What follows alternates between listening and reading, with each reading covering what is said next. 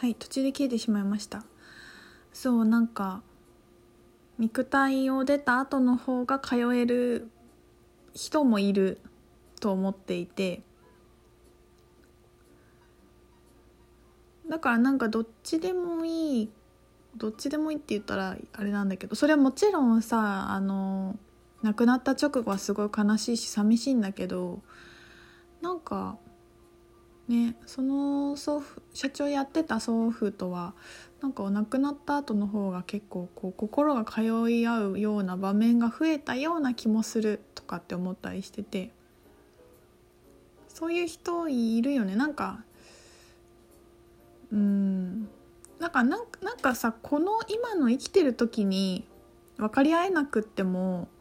全然いいと思うんですよね。あの分かり合えなかったわけじゃないんだけどその祖父と祖父はすごい優しくてなんか冗談言ってきてでも寡黙な素敵な人なんだけどそうだからみんながこううまくいかない関係性とかあの例えばすごい怖いところに嫁に行ってしまったとかさいろいろあると思うんだけどみんな。でなんかこう分かり合えなくて今の今生きてる生きてて目の顔を目の前にして感謝なんてもう死んでも言いたくないような関係性のこともあるとは思うんだけどなんかでも多分きっと死んだらさ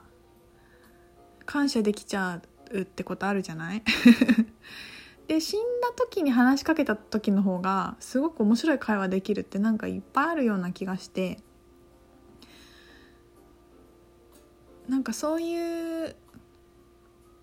そういうふうでもいいよね。そういうふうでもいいんじゃないかなって思ったりしてます。だからどどうどうってことないんだけどなんだろう。なんか死んだら始まる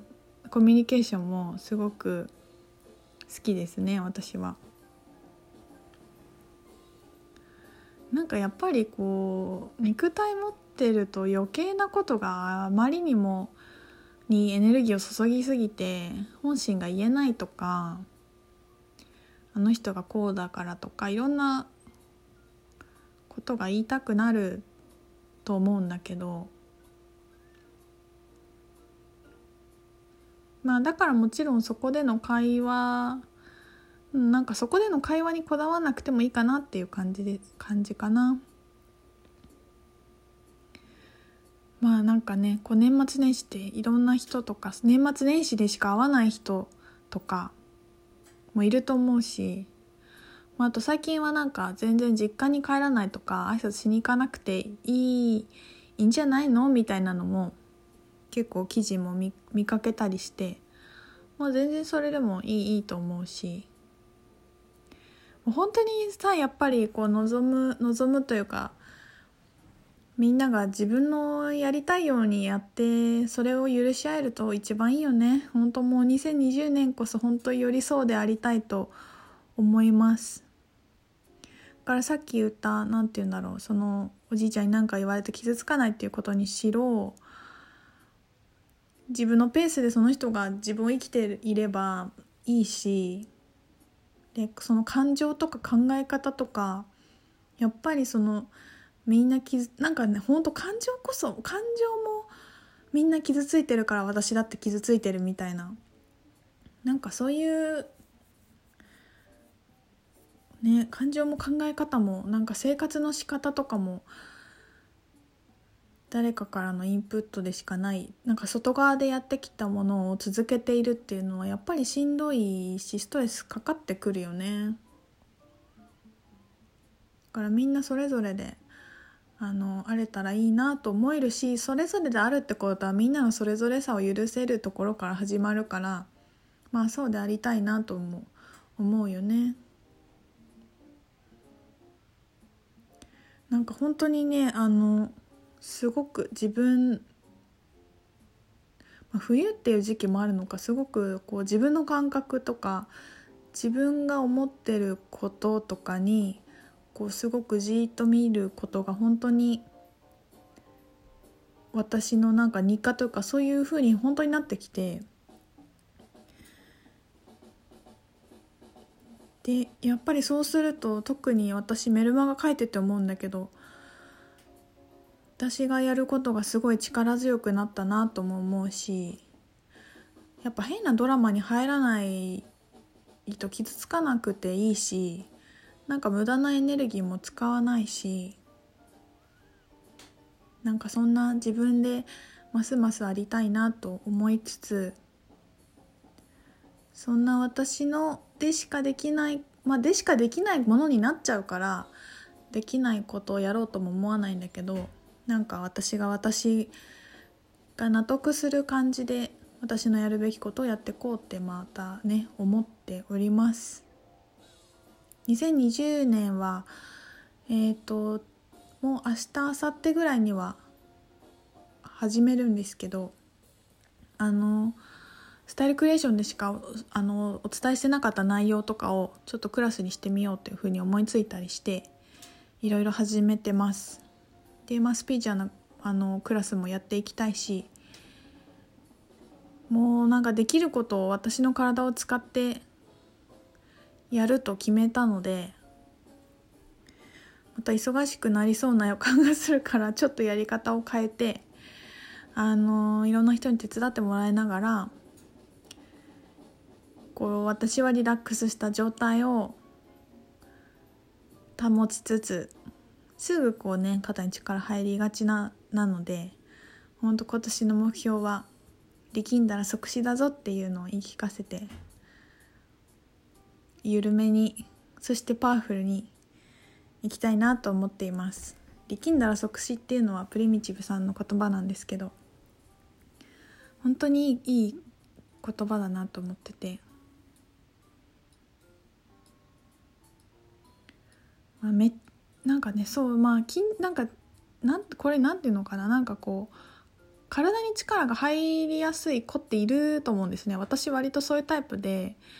あの体弱かったからこうなんとか維持しようとしたりとかそれをバレないようにしようと思ったりとかなんか緊張感を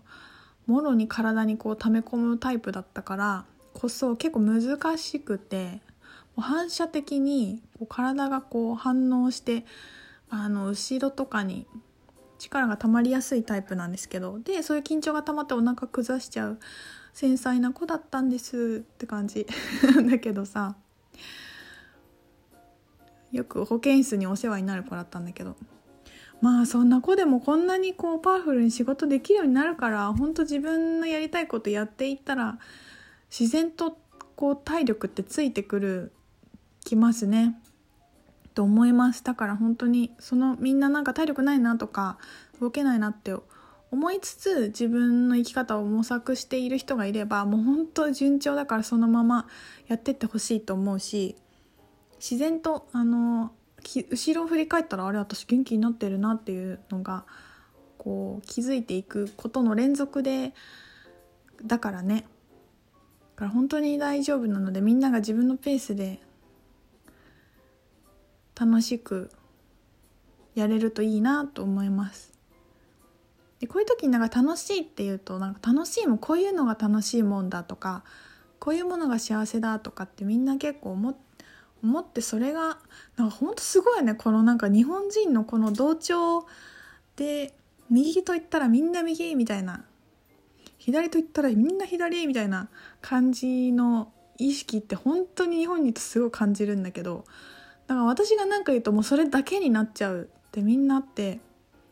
いやもう想像力を育てよう日本人ってすごい思う。